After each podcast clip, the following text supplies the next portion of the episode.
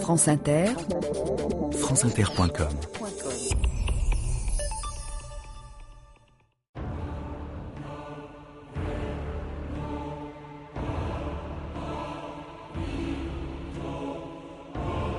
Tout ce que l'on voit, c'est-à-dire tout objet, et le fait de le regarder, c'est un Duchamp.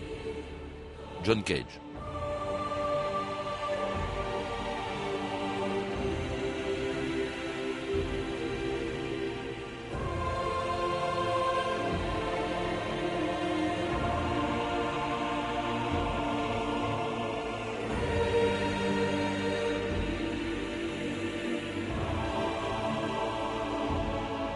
2000 ans d'histoire.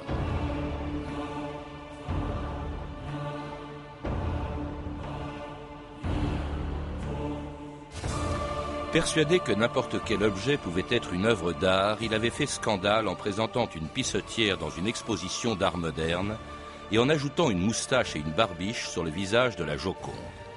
Mais en dehors de ces provocations, que sait-on au juste de cet homme qui a marqué plus que d'autres l'art du XXe siècle? Depuis le 17 février 1913, ce jour-là, à l'exposition internationale d'art moderne, ce peintre de 26 ans était devenu du jour au lendemain le Français le plus connu des États-Unis avec Sarah Bernhardt et Napoléon. Il s'appelait Marcel Duchamp et sa peinture exposée à New York, le nu descendant un escalier, avait divisé l'Amérique en deux. Les uns la considéraient comme un chef-d'œuvre et pour d'autres c'était un tableau diabolique qui défiait l'idée que l'on se faisait du goût et de l'esthétique. Mais Marcel Duchamp s'en moquait, il avait une autre idée de l'art et du goût. L'art est une chose beaucoup plus profonde que le goût d'une époque très difficile à expliquer parce que les gens ne pensent pas qu'on puisse faire autre chose que par goût. On vit par, son goût, on choisit son chapeau, on choisit son tableau. Le mot art, d'ailleurs, étymologiquement, veut dire faire, simplement faire. Donc, art, c'est tout ce qui est fait avec la main, et généralement par un individu.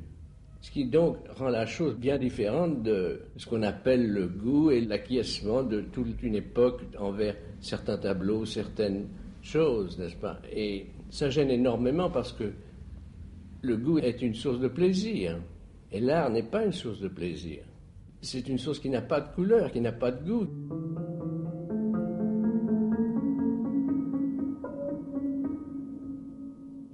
Judith Touzé, bonjour. Bonjour. C'était Marcel Duchamp à la radio en 1960. Marcel Duchamp, dont vous venez de publier chez Grasset la première biographie écrite en français et qui exprimait, on vient de l'entendre, quelque chose qui, qui pourrait surprendre. C'est pas une conception traditionnelle de l'art. L'art n'a pas de goût. Oui, en fait, Marcel Duchamp fait une distinction entre euh, le goût qui serait euh, un phénomène d'accoutumance euh, d'une société ou d'un groupe d'individus à un moment donné, et l'art, comme il le dit, qui est vraiment le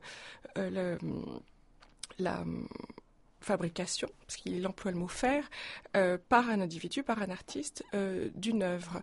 Donc, à partir de cette dissociation, on peut effectivement mieux comprendre sa démarche, puisqu'il s'est appliqué euh, à faire des œuvres qui se situaient et qui se situe encore aujourd'hui euh, par-delà le goût. Alors par-delà le goût, ça veut dire aussi bien par-delà le bon et le mauvais goût. Hmm. Donc, quand il prend euh, des objets usuels, euh, par exemple une pelle à neige ou une, un sèche-bouteille, enfin d'autrefois, et qu'il qui décide, qu'il essaye d'en faire une œuvre d'art, un ready-made, c'est justement pour s'amuser avec cette distinction-là. Et comme il le dit lui-même, euh, un objet qui ne serait ni de bon ni de mauvais goût euh, n'est pas si courant que ça. Alors c'est ready-made, justement, ça n'a pas été le cas tout de suite, même s'il a choqué avec cette fameuse pissotière, avec euh, également en, peignant une moustache sur la tête de la Joconde ou avec ce fameux nu descendant d'un escalier. On ne retient d'ailleurs de lui que ses, ses, provocations, mais on ignore totalement au fond la vie de Duchamp. C'est le grand mérite de votre biographie, Judith Ouzet, c'est de nous rappeler qui était Duchamp, le contexte dans lequel il avait vécu et d'abord son enfance dans un milieu qui était un milieu d'artistes. Hein. Il faut le rappeler, ses deux frères étaient des artistes reconnus. Voilà, c'est un milieu à la fois. D'abord, il est né, il faut rappeler ses dates, il est né en 1887. Donc c'est un homme de la fin du 19e siècle. Euh, qui est, euh, il est né près de Rouen. Euh, son, son père est notaire, c'est un son père est vraiment une figure typique, on pourrait dire, d'un homme de la Troisième République, mais assez non politisé. Assez ouvert aussi. Et assez ouvert aussi, se, dirigeait vers l'art. Hein, tous ses enfants, tous ses fils et une de ses filles, puisqu'il a eu en tout six enfants, deviennent artistes. Alors, Marcel Duchamp, qui est le, le, dernier des, des, garçons chez Duchamp, dans la famille Duchamp, lui bénéficie évidemment de, des des recherches, des intérêts, de l'intérêt pour, euh, pour les nouveaux mouvements artistiques mmh. qui que sont à l'époque euh, le post-impressionnisme. C'est ses frères, hein, justement, vous le rappelez. Euh, Raymond Duchamp-Villon et Jacques Villon. Le peintre Jacques Villon, effectivement, et Raymond Duchamp qui était sculpteur. Et, et, ce sont eux, finalement, ce sont ces deux frères qui vont l'initier à l'impressionnisme, au fauvisme, au cubisme. D'ailleurs, de ce point de vue-là, les premiers tableaux de Duchamp n'ont rien de particulièrement choquant. Ce sont même plutôt de bons tableaux impressionnistes ou de bons tableaux fauve. Hein, c'était, il était très classique pour l'époque, en tout cas euh, au début, Judith Oui, sauf que vous oubliez juste que euh, le euh, pour l'époque, l'impressionnisme était quand même encore assez critiqué mmh. et, et, donc ne pas être pompier, c'était déjà une petite transgression, je mmh. dirais, à laquelle ses frères que ses frères ont, pratiqué. Et ce qui est, très intéressant, c'est de voir que Marcel Duchamp, dans sa formation, finalement, à chaque fois qu'il arrive à se mettre à un assez bon niveau, euh, euh, à s'élever à un assez bon niveau en peinture, par exemple en impressionnisme, on pourrait dire, ou après avec les cubistes, passe à autre chose, cherche autre chose. Et ça, c'est cette quête quand même qui l'anime d'emblée et, euh, et qu'il définit, qui est assez exceptionnelle. Et ce sera le cas justement avec ce tableau parfaitement cubiste, tellement cubiste d'ailleurs qu'il devait être exposé dans le salon cubiste de euh, l'exposition des indépendants en 1912, mais qui a été interdit. C'est Marcel Duchamp lui-même qui le rappelait. À l'exposition des indépendants de 1912, en février, où j'ai envoyé ce nu pour l'exposer. J'étais donc dans une salle, la salle des cubistes, et avant l'ouverture des indépendants, mes deux frères sont arrivés chez moi et m'ont dit écoute, euh, nous avons vu un tel, un tel et un tel, je ne veux pas le nommer ici, et on a décidé que vraiment ce tableau n'était pas cubiste au sens, au sens théorique du mot, comme nous l'avons exprimé dans un livre bien connu du cubisme. Alors, au lieu de discuter des choses comme ça, mon caractère n'était pas dans ce sens-là. J'ai simplement été aux indépendants la veille de l'ouverture. J'ai pris mon tableau et je suis je suis rentré chez moi. ça n'a pas été plus loin que ça, mais il, en est dû, il a dû en rester quelque chose en moi qui m'a fait changer de, complètement de direction. Et Duchamp changera en effet de direction. Il va abandonner pratiquement la, peinture et même la France, puisqu'il va se retrouver aux États-Unis, où là il aura un succès euh, considérable. Mais alors qu'est-ce qu'il avait de choquant ce nu euh, euh, il, est, il est représenté dans votre livre, Judith Louzet. Bon, c'est à peine si on y reconnaît un nu. Oui, alors Duchamp, c'est un homme de, de, la fin du 19e siècle, comme je disais, donc fasciné par euh, les innovations scientifiques et les, découvertes scientifiques de son temps, et notamment, c'est en cela que les cubistes ont vu ses camarades cubistes ont vu que c'était pas tout à fait un tableau cubiste. Il est fasciné par les travaux du physiologiste euh, euh, Étienne Jules Marais sur le mouvement du corps et qui passe donc par ce qui s'est appelé la chronophotographie, c'est-à-dire la décomposition à travers une succession de photos du mouvement du corps. Par exemple, un nu, quels sont les mouvements, enfin un être humain quand il descend un escalier? Donc Duchamp, dans son tableau, a représenté le mouvement, c'est-à-dire que c'est une décomposition de mouvement. Alors effectivement, ça n'a rien de choquant ce nu, parce que c'est une espèce de figurine de bois, on dirait presque un mannequin de bois. C'est n'est mm. pas euh, le nu académique euh, tel qu'il existait chez les peintres pompiers à l'époque. Et alors, qu'est-ce qui a choqué les cubistes? Eh bien, ils ne se sont pas tout à fait reconnus dedans. Et en plus, Duchamp s'était amusé à écrire comme sur une planche euh, de scientifique le titre euh, de son tableau sur le tableau, ce qui, était, ce qui ne se faisait jamais à l'époque. Donc, nu descendant un escalier. Et puis les cubistes, qui à l'époque étaient un petit peu en conflit avec les futuristes, ont eu peur d'être assimilés à eux. Oui, alors il y a le titre aussi qui a dû choquer, qui était un peu provocateur. Vous vous rappelez d'ailleurs que 50 ans avant, euh, Monet avait eu le même problème avec l'Olympia, justement, le, dans le même salon des, des indépendants. Alors, il va, euh, il quitte euh, la France, il va aux États-Unis, où là, en revanche, son nu a fait un triomphe. Vous dites qu'il est plus célèbre à ce moment-là que Napoléon euh, aux États-Unis. Oui, alors justement, c'est, il est, ce tableau est envoyé avec d'autres tableaux cubistes à, une, un salon une exposition, si vous voulez, immense qui s'appelle l'Armory Show, qui a lieu, qui ouvre ses portes à New York le 17 février 1913.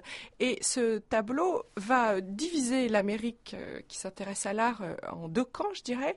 Le camp de, des si vous voulez, le, puritanisme américain euh, fait que cette idée qu'un nu, qui pour, enfin un nu qui est pour eux une référence, une catégorie des beaux-arts quasiment avec euh, un nu académique, qu'un nu puisse tout d'un coup descendre un escalier, il y a un côté un petit peu cabaret qui est extrêmement choquant.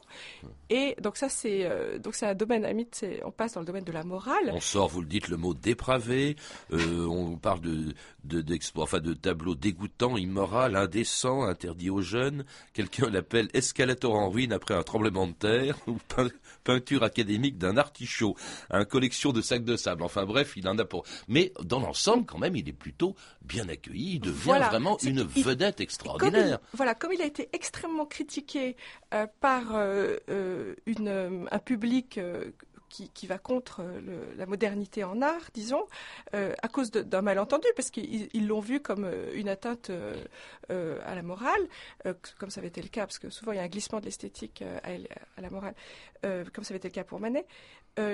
évidemment, du coup, il devient le, héros de l'Amérique de l'avant-garde américaine. Et alors, au lieu de se reposer sur ses lauriers, ou plutôt de continuer dans cette veine, puisqu'après tout son tableau a du succès, il arrête de peindre, il se lance dans d'autres travaux, il rencontre euh, des, des, gens qui vont devenir très proches de lui tout au long de sa vie d'ailleurs, Picabia, Man et Man justement qui va le voir travailler sur quelque chose de nouveau, quelque chose qui, aux yeux de Duchamp, était sans doute son chef-d'œuvre, la mariée mise à nu par ses célibataires même, plus connus sous le nom de Grand Vert en raison du matériau qui lui servait de support, Man Il s'était installé euh, dans un petit appartement à New York et chaque fois que j'allais à New York, j'ai toujours visité Duchamp. Il est toujours en train de construire les choses. Son, appartement n'avait pas du tout l'air d'un atelier. Il avait des choses par terre, plein de vieux journaux déchirés, il avait un baignoire qu'il avait installé au milieu de la pièce. Il avait construit une sorte de tréteau sur lequel il montait des plaques de verre de différentes longueurs, mais si on regardait d'un certain point devant, ça se réunit tous en un, fragment d'une spirale. C'était comme un araignée qui tissait sa filet, n'est-ce pas? Et je l'admirais beaucoup pour ça, sa patience.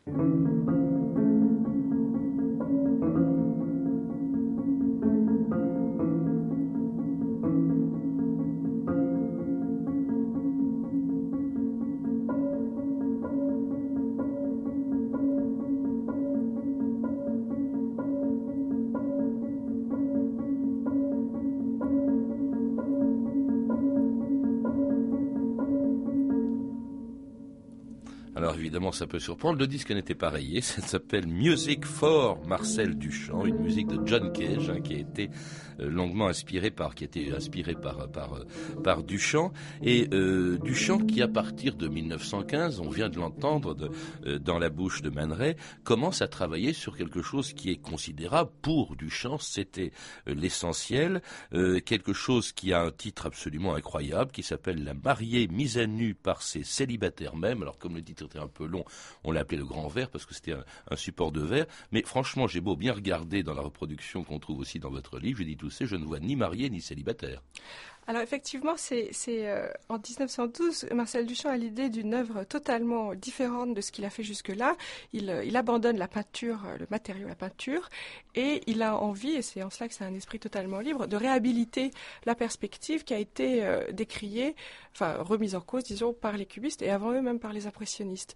Et donc, il, a l'idée d'une d'une œuvre sur une immense plaque de verre, puisqu'elle fait 2 mètres 70 de haut, qui représenterait, qui serait une allégorie du désir. Je, vous ai dit tout à l'heure que c'est un homme du 19e siècle, donc on est très marqué par le symbolisme. Donc une allégorie du désir euh, féminin et masculin, le, désir féminin étant incarné, si je puis dire, par euh, une espèce de forme dans la partie supérieure qui serait donc la mariée, et en dessous, le désir masculin avec celui de neuf célibataires euh, qui sont eux aussi représentés par des machines. Mais ça, c'est vous qui le dites. Ah, on est à la radio, on peut pas le montrer, mais très franchement, même en le voyant dans votre livre, j'ai pas très bien compris. D'ailleurs, la, description ou la définition, l'explication qu'on donne du chant lui-même est difficile à comprendre. Voilà comment il décrit euh, ce fameux grand verre. La mariée, à sa base, est un réservoir d'amour ou puissance timide. Cette puissance timide, distribuée au moteur à cylindre faible, au contact des étincelles de sa vie constante, magnétodésir, explose et épanouit cette vierge arrivée au terme de son désir.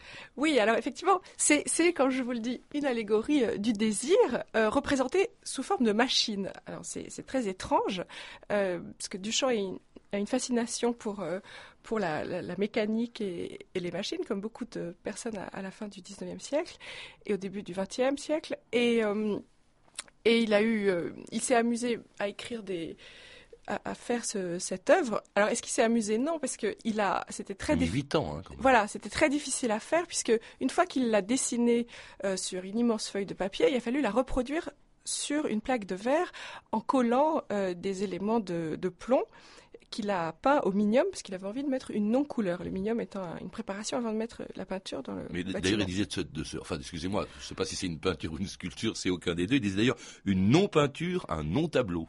Voilà, il voulait faire quelque chose de totalement différent de ce qu'il avait fait jusque-là, et euh, je pense qu'il y est très bien parvenu.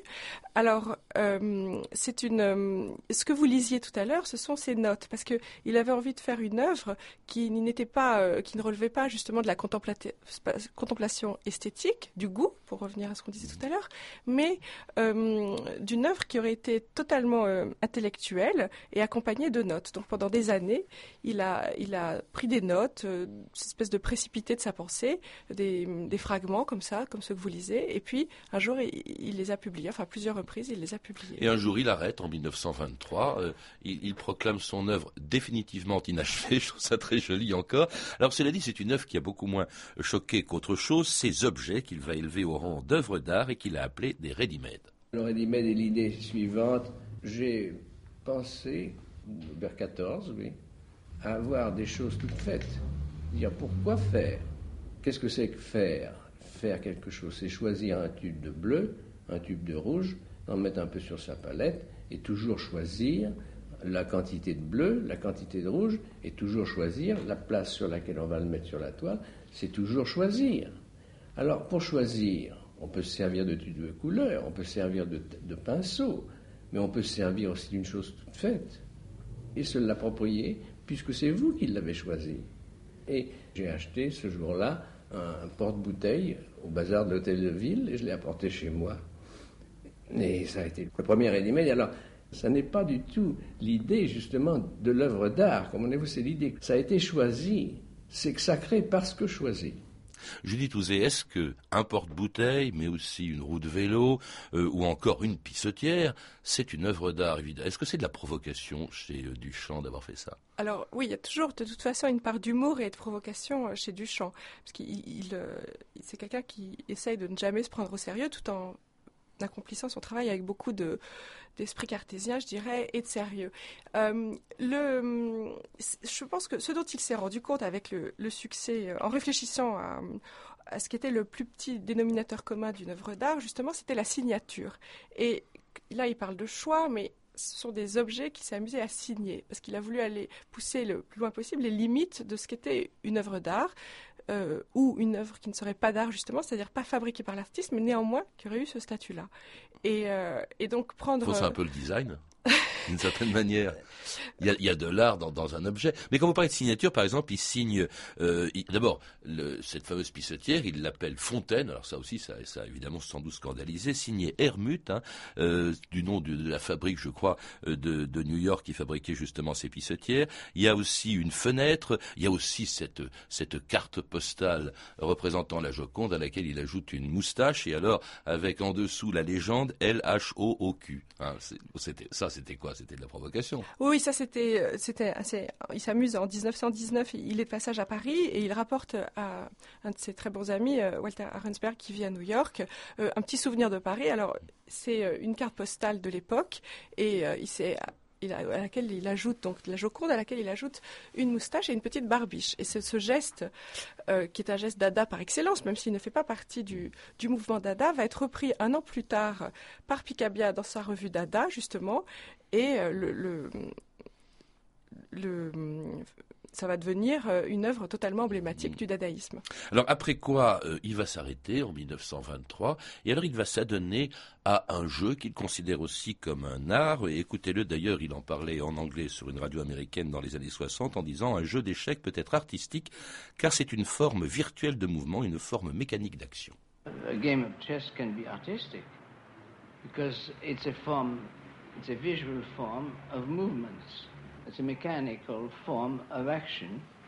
The bishop takes the bishop, the, the pawn moves, and so forth. In other words, when you look at a game of chess, you don't look at a game of chess as a visual, static thing. When you play the game, the different movements, the succession of different movements, has a beauty of its own, which can be, arti- can be artistic, very often is.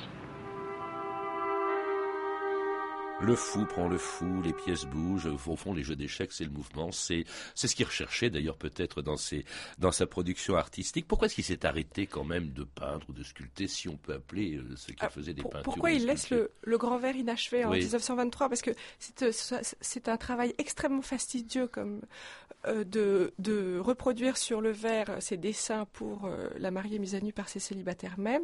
Et il, va en exécuter euh, au cours de milliers d'heures étalées sur euh, plusieurs années, parce qu'il ne pouvait pas travailler plus de deux heures euh, à la suite, tellement c'était fastidieux. Donc il va exécuter à peu près 90%, je dirais, de ce qu'il avait prévu euh, sur le papier.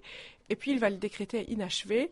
Et puis je crois que ça l'amusait assez euh, de, voilà, de faire une œuvre d'art inachevée. Pourquoi pas, puisqu'il il tourne autour de la notion d'œuvre d'art. Donc pourquoi pas inachevée Et de retrouver l'art dans les échecs, c'est assez curieux. Il était un champion d'échecs, hein, vous le rappelez, Judy Couzet. C'était pas simplement un amateur éclairé. Oui, c'est-à-dire que depuis, euh, depuis son enfance, sa petite enfance, il, il jouait aux échecs avec ses frères et puis il- c'est devenu vraiment une passion euh, à, quand il était à Buenos Aires en 1918. Et comme il était très doué dans ce jeu, enfin dans ce, on peut dire aussi que certaines personnes qui disent que c'est un sport, mais en tout cas comme il était très doué, il a hum, et qu'il c'est quelqu'un qui, qui veut toujours faire des choses différentes et qui veut tout le temps, euh, quand même, euh, qui est très ambitieux d'une certaine façon, puisqu'il veut le faire le mieux possible. C'est-à-dire qu'il s'est dit, bah, je vais essayer d'être champion d'échecs, et il va, il commence euh, par le championnat en 1923, donc il décide d'arrêter l'art, et il va euh, en 1923 au championnat de Belgique d'échecs, puisqu'il il est déjà suffisamment bon pour y participer, et comme il écrit à une de ses amies, je commence par les petites nations.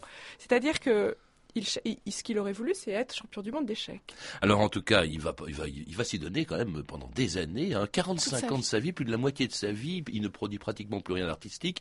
Euh, il joue aux échecs, il se marie, lui, vous le rappelez, qui était un célibataire euh, endurci, mène une existence un peu bourgeoise entre les États-Unis, euh, Cadaqués en Espagne, la Suisse, la France, etc. Alors il meurt en, en 1968 et 25 ans euh, avant que sa pissetière soit profanée par un admirateur, France Inter, Christophe Ondelat, le 20 novembre 1998. Marcel Duchamp est l'auteur d'une œuvre d'art moderne, c'est vrai, très moderne, représentant un urinoir en porcelaine. En 93, cette œuvre avait été exposée au musée de Nîmes. C'est là qu'elle a été dégradée par un autre artiste, un certain Pierre Pinoncelli, qui a uriné dans l'urinoir et qui a porté un coup de marteau dans l'objet. Et Pierre Pinoncelli s'est retrouvé devant un tribunal et aujourd'hui, il a été condamné. Et il a été condamné très sévèrement. Il devra verser 300 000 francs à la compagnie d'assurance qui avait assuré l'œuvre. Anne Gromer a joint Pierre Pinoncelli tout à l'heure au téléphone à l'annonce du jugement. J'ai voulu ressusciter le véritable Duchamp, iconoclaste et farceur marrant. C'est pour ça que l'institution veut ma peau, parce qu'ils sont vexés que j'ai- touché, disons, un objet qu'ils ont- qu'ils avaient magnifié, un peu d'une façon ridicule, et que j'ai ramené à sa condition initiale, qui était Duchamp, c'était quelqu'un de drôle et d'amusant, quoi. Je lui en avais parlé à New York, en plus. Lui, il avait vraiment, vraiment rigolé. Il avait dit, ben allez-y, c'est ma- c'est marrant, quoi. Est-ce que Duchamp aurait aimé qu'on rende euh, à son urinoir sa véritable vocation, Judith Ouzé? Oh, je pense que ça l'aurait fait sourire. Parce qu'il avait de l'humour, hein, vous le rappelez. Oui, oui, beaucoup. Oui, ça l'aurait fait sourire. Et effectivement, c'est, c'était euh, lui qui a suspendu le, le, le caractère euh, usuel, enfin, euh, objet de la vie courante euh, dans dans- avec ses ready-made. Là, ça- oui, je pense que ça l'aurait fait sourire. Mais pas, pas non plus, c'est pas quelqu'un qui, qui était très intéressé par le. Par les démonstrations, euh, comment dire. De, de, ce genre, oui. Oui. Mais alors, ce, ce, que on le connaît surtout par ses provocations, c'est dommage parce que on, on, le voit dans votre livre, c'était bien autre chose. Et d'abord, ça a été une influence considérable exercée sur tout l'art du XXe siècle et même de son vivant. Vous l'avez évoqué un petit peu tout à l'heure, mais c'est vrai que les surréalistes, euh, le mouvement Dada, tout ça a été influencé euh, par par Duchamp. Alors, oui, les surréalistes, c'est-à-dire qu'André Breton demande à Picabia parce qu'il est très très admiratif euh, il a entendu parler de, des scandales de Duchamp évidemment aux États-Unis, que ce soit celui de, de l'urinoir ou avant euh, ce qui s'est passé à l'Armorichaud, et il est très admiratif de, Duchamp et il le rencontre en 1921 et il va le mettre dans son panthéon personnel et l'élever au rang de phare du surréalisme et, euh, et, va tout de suite publier euh, dans la revue littérature, parce que le, le mouvement surréaliste n'a pas encore été fondé, mmh. c'est en 1924 seulement. Et dans sa revue littérature, il va publier ses jeux de mots euh, de Rosset la vie, et il va être absolument fasciné par. Euh, Rosset la vie, c'était le, le, enfin, le surnom que se donnait Deschamps, Duchamp, pardon, oui. Oui, c'est-à-dire qu'un jour, il s'est amusé avec Man Ray, donc il rencontre en 1915 à New York, il s'est travesti, et Man Ray a pris, l'a pris en photo, et c'est devenu une espèce de ready-made, un personnage ready-made c'est-à-dire que androgyne, il venait une femme, enfin il donnait ce nom. En tout il. Euh, il s'amusait par euh, comme ça aussi, puisqu'il joue avec la signature, il, pourquoi pas changer de nom aussi euh, et il a pris ce, ce, ce nom de Rose. Euh, autre influence considérable, vous le rappelez aussi, c'est bien sûr le pop art. Au fond, les boîtes de coca ou, ou de soupe de Warhol, c'est du, Duchamp. Et, et, John Cage disait, au fond, tous les objets, c'est du Duchamp. Et la façon dont on les regarde, c'est du Duchamp. C'est vraiment considérable, cette influence. Alors qu'il n'a eu de succès qu'aux États-Unis. En France, quand il est mort, euh, sa mort a été annoncée uniquement dans la rubrique échec du, du Figaro. Oui, c'est que, il, bon, il a du succès en France dans, dans les années 20, si je puis dire, grâce à, au, groupe d'André Breton, même si c'est extrêmement confidentiel. Et puis, en revanche, il est, ensuite, il est redécouvert euh, à partir de 1951 euh, à travers un livre sur le dadaïsme que fait publier Robert Motherwell. Et là, il va devenir euh, l'artiste de référence pour tous les, les néo-dada et les, pré-pop comme Rauschenberg ou Jasper Jones. Mmh. Et il les connaissait d'ailleurs Warhol. Warhol avait l'admiration pour et lui. Voilà. Et ensuite Warhol, qui, qui est en fait est hanté par euh, par l'œuvre de Duchamp. Je, je m'en suis rendu compte en travaillant dessus. Et, euh, et lui aussi, c'est finalement c'est est parti en prenant les icônes de l'Amérique et euh, est parti de, des biens de consommation starifiés et qui les a starifiés. Et ça, c'est pas à l'opposé de la démarche de, de Ready Made. Ça va plus loin, c'est différent. Merci Judith Touzé, euh, merci de nous avoir rappelé donc euh, Marcel Duchamp, d'autant plus que votre livre, votre biographie qui est très bien écrite, qui est passionnante, est la seule biographie en français euh, que vous avez donc publiée chez Grasset. Vous avez pu entendre des extraits entretiens de Georges Char Charbonnier pardon, avec Marcel Duchamp, un coffret de deux CD édité chez André Dimanche éditeur. Toutes ces références sont disponibles par téléphone au 32 30, 34 centimes la minute ou sur le site franceinter.com. C'était 2000 ans d'histoire. À la technique, Alain Arnstam et Jean-Philippe Jeanne. Documentation et archivina, Claire Destacan, Emmanuel Fournier et Catherine Wynne. Réalisation de Anne Kobilac. Demain, dans 2000 ans d'histoire, le scoutisme 100 ans après sa naissance.